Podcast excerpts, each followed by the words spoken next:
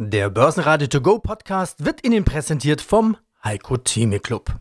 Werden Sie Mitglied im Heiko Theme Club. heiko-theme.de Der Börsenpodcast. Börsenradio Network AG. Das Börsenradio. Marktbericht. Im Studio Sebastian Leben und Andreas Groß. Außerdem hören Sie zur aktuellen Strategie den globalen Anlagestrategen Heiko Thieme, zur Frage, ob die Zinsen früher steigen als gedacht, Vermögensverwalter Uwe Eilers, zu den Quartalszahlen von Klöckner und Co., den neuen CEO Guido Kerkhoff, zu den Quartalszahlen von Technotrans CEO Michael Finger und zu seiner Wikifolio-Strategie Wikifolio-Trader Simon Weishaar. Sie hören Ausschnitte aus Börsenradio-Interviews. Die ausführliche Version der Interviews finden Sie auf börsenradio.de oder in der Börsenradio-App. Kein neues Allzeithoch im DAX am Dienstag, das gleich mal vorweg. Auch wenn immer weniger fehlt. 15.770 Punkte plus 0,2 Prozent. MDAX und SDAX dagegen konnten neue Rekorde erreichen. Der ATX in Wien stieg plus 0,7 Prozent auf 3.601 Punkte.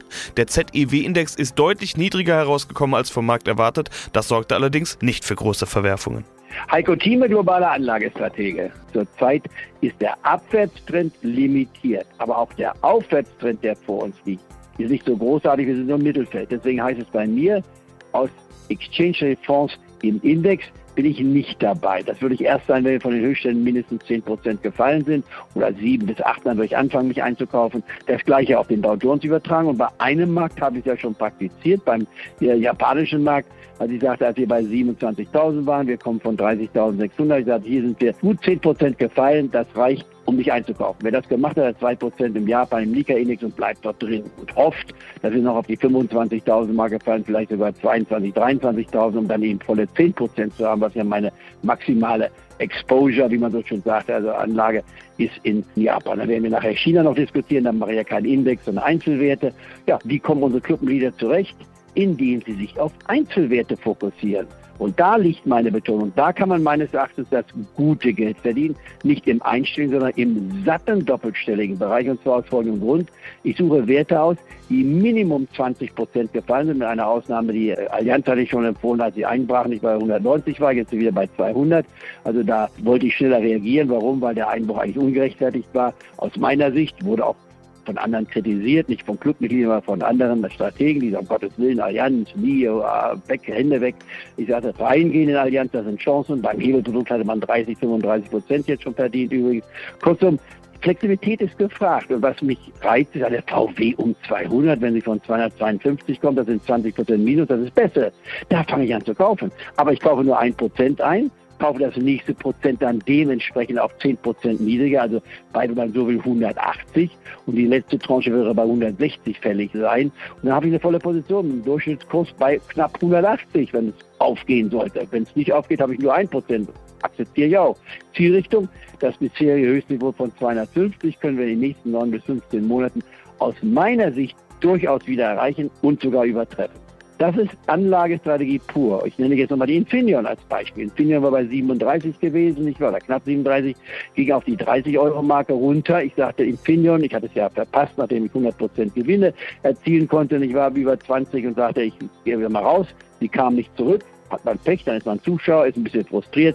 Aber Infineon war auf meiner Beobachtungsliste nach 20% Minus zum Höchststand Kaufniveau. 1% rein, nächste Prozent 27, letzte Tranche bei 24, hat nicht geklappt mit den anderen Tranchen. Aber die 30, da konnte man investieren. Wer also sich angekauft hat zwischen 30 und 31, hat jetzt also knapp 20 Prozent. Jetzt kommt die Frage, die ja viele auch gestellt haben, ja, was mache ich da? Verkaufe ich jetzt oder kann ich mich absichern? Ich würde mich absichern. Ich würde bei 15 Prozent plus sagen, dann mindestens die Hälfte rausnehmen, wenn sie so weit zurückkommt, damit man diesen einmaligen Gewinn nicht wieder total auf Null fährt. Denn die Empfindung kann auch jederzeit nochmal auf 30 gehen, vielleicht nochmal runtergehen. Wenn sich im Halbleiterbereich irgendetwas abspielt, was Lieferengpässe anbetrifft, etc. etc. Also jetzt auf dieser Basis Infineon halten, aber mit einem Stop absichern, keine kaufen. Kaufniveau zwischen 30 bis maximal 32 war es, aber ich habe besonders bei 31 bis 30 getrommelt, auch bei mir in der täglichen Marktprognose erwähnt. Das sind so sagen wir, die strategischen Überlegungen. Ich bin Uwe Einers, Vorstand und Mitgründer der Frankfurter Vermögen. Als ich Sie gestern in unserem Vorab-Telefonat gefragt habe, was für Sie das wichtigste Thema ist, aktuell haben Sie sofort gesagt Zinspolitik. Sie haben mir ja schon im letzten Interview erklärt, dass Sie eine andere Inflationserwartung haben als die Fed, nämlich dass Sie von einer längeren und stärkeren Inflation ausgehen. Erwarten Sie also auch schnellere und stärkere Zinsanhebungen als der allgemeine Konsens? Ja, offenbar. Also wir gehen davon aus, dass wir tatsächlich länger anhaltende Inflationsraten in höherem Maße sehen werden. Ich sehe hier querbeet überall deutliche Anstiege der Vorproduktkosten. Das heißt, das sind nicht nur die Chips, sondern auch alle anderen Komponenten, die da auch relevant sind, beispielsweise Sensoren oder andere elektronische Bauteile. Und es sieht nicht so aus, als wenn sich das äh, in den nächsten zwei bis drei Jahren entspannt, weil der Aufbau neuer Produktionen in diesen Segmenten dauert in der Regel irgendwo mindestens ein bis zwei Jahre, bis das dann anläuft. Deswegen gehe ich davon aus und gehen wir davon aus, dass da die Inflation dann eben anhaltend ist, weil wenn die Vorprodukte teurer werden, werden auch die Nachprodukte teurer. Und nicht nur das, es gibt natürlich auch einen Anstieg der Arbeitskosten, vor allen Dingen auch in China, der größten verlängerten Werkbank weltweit. Und das schlägt sich auch nieder auf die Kosten für die dort geliefert werden. Also dementsprechend gibt es viele, viele Gründe, warum die Inflation eher auch längerfristig gehen werden. Das muss dann auch wieder einen Zwang ausüben auf die FED und das wird meines Erachtens dann dazu kommen, dass sie dann vielleicht deutlich früher damit anfangen werden, die Anleihekäufe zu reduzieren.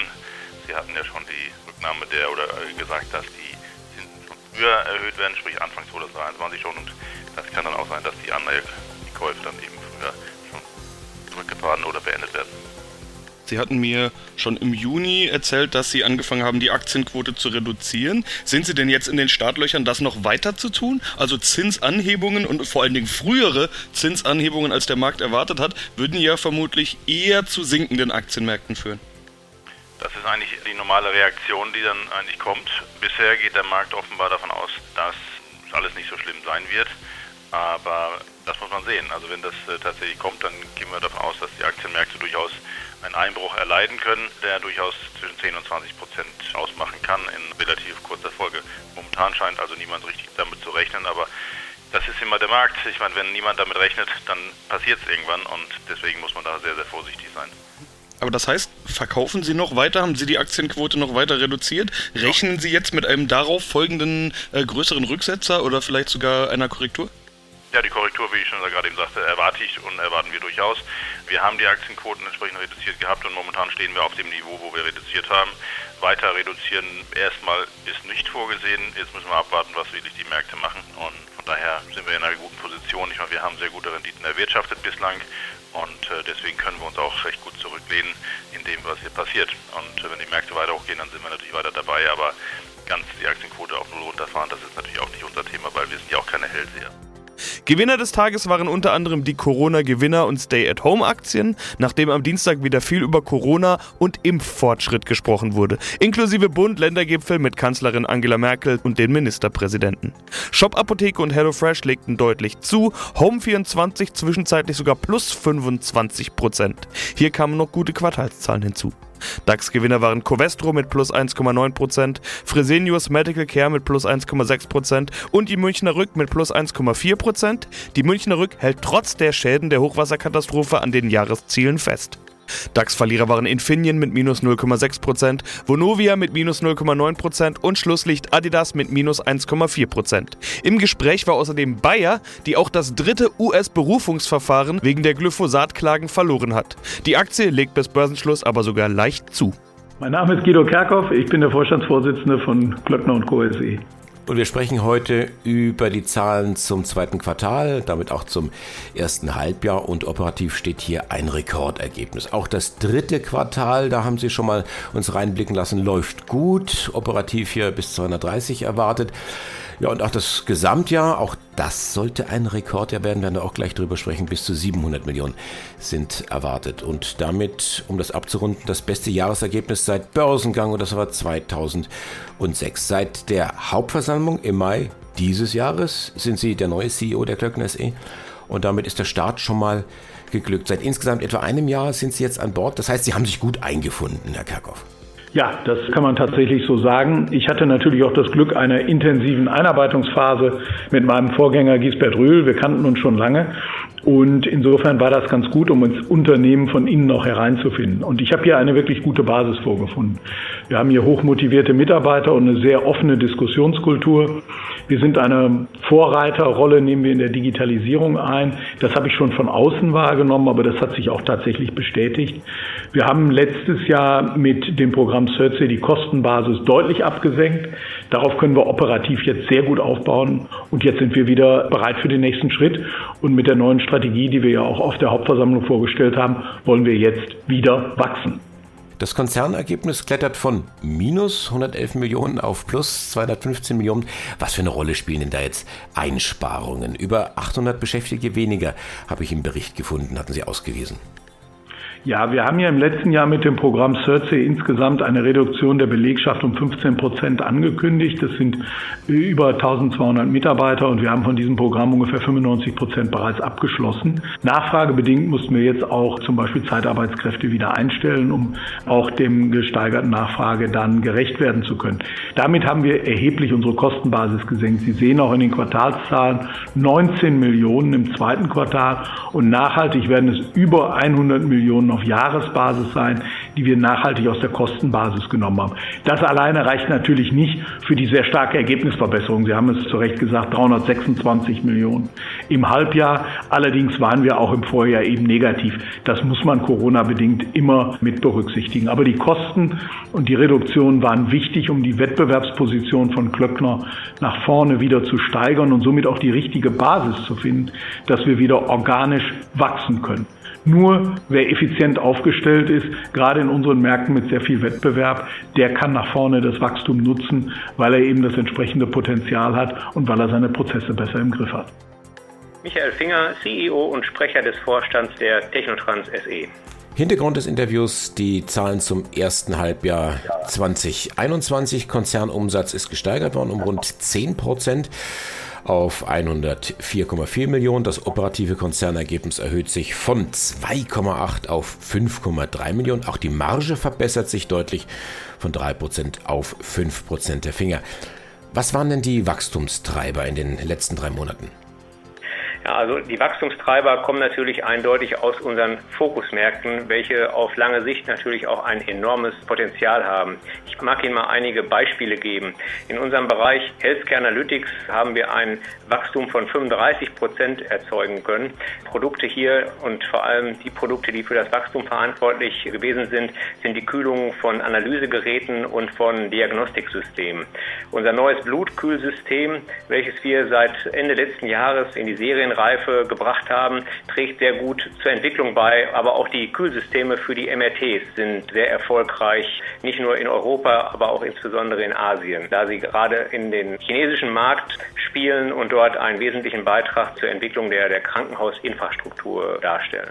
Im Kunststoffbereich haben wir ebenfalls zweistellige Wachstumsraten. Hier haben wir uns um 25 Prozent steigern können im Vergleich zum Vorjahreszeitraum. Gerade in der Kunststoffindustrie ist ein großer Treiber die Energieeffizienz, die in unseren Geräten ganz weit vorne steht. Sowohl bei den Temperiersystemen als auch bei den großen Kühlanlagen spielt die Nachhaltigkeit eine sehr große Rolle und wird von den Kunden auch immer stärker nachgefragt. Die Verpackungsindustrie in diesem Bereich treibt äh, weiter das Wachstum voran. Kühlsysteme zur Herstellung von technischen und auch von Verpackungsfolien sind hier auch sehr stark nachgefragt und haben auch in der Zukunft eine immer stärker werdende Bedeutung. Im Bereich Energy Management konnten wir ebenfalls große Fortschritte machen. Die Elektrifizierung des Schienentransportverkehrs sei hier mal erwähnt. Unsere Batterie-Thermomanagementsysteme liefern einen entscheidenden Beitrag zur Leistungsfähigkeit von Batterien und wir sind hier ähnlich wie auch in der Automotive-Industrie vom Tier 2 zum Tier 1 in Teilbereichen aufgestiegen. Das heißt, wir sind im Kontakt in der technischen Auslösung direkt mit den Schienenfahrzeugherstellern, was uns natürlich auch von der Integrität unserer Produkte nochmal einen großen Schritt nach vorne bringt. Mein Name ist Simon Weißer, ich bin seit sechs Jahren auf Wikifolio aktiv und betreue dort unter anderem das Wikifolio-Chef Grundinvestment. Grundinvestment, ja, das klingt schon mal sehr solide. Das Portfolio ist im siebten Jahr Gesamtperformance fast 600 Prozent, im Durchschnitt 33 Prozent. Stell uns doch kurz mal deinen Trading-Ansatz vor. Also ich investiere in dem Wikifolio genauso, wie ich es auch in meinem privaten Depot mache. Also ähm, die Idee war, dass dies möglichst mein privates Depot abbilden soll. Da gibt es natürlich immer ein paar Abweichungen, da nicht alle Werte auf Wikifolio handelbar sind. Aber ansonsten verfolge ich dort einen fundamentalen Ansatz und versuche den inneren Wert des Unternehmens zu ermitteln, vergleiche diesen dann mit dem aktuellen Börsenwert und wenn es da eine größere Diskrepanz gibt, also ein besseres Chance-Risiko-Verhältnis für mich, dann investiere ich dort. Du hast einen Algorithmus, den du verwendest, den hast du selber entwickelt. Bist du aus der IT-Branche oder wie, woher kommt das Wissen? Nein, das ist kein IT-Algorithmus, ähm, sondern es ist eher ein betriebswirtschaftlicher Kennzahlenvergleich, wo ich möglichst viele Kennzahlen mit einfließen lasse, auch äh, qualitative Punkte vergebe. Das hat mir gerade am Anfang sehr geholfen, Unternehmen möglichst objektiv zu bewerten. Inzwischen nutze ich den Algorithmus immer noch mal wieder, um mal reinzugucken. Aber die Erfahrung zeigt auch, dass sich nicht alles so komplett objektiv darstellen lässt und deshalb so ein Algorithmus zwar ein guter erster Indikator ist, aber man schon auch noch die menschliche Seite braucht, um ein Unternehmen zu bewerten. Börsenradio Network AG Marktbericht Der Börsenradio To Go Podcast wurde Ihnen präsentiert vom Heiko Theme Club. Werden Sie Mitglied im Heiko Theme Club. heiko-theme.de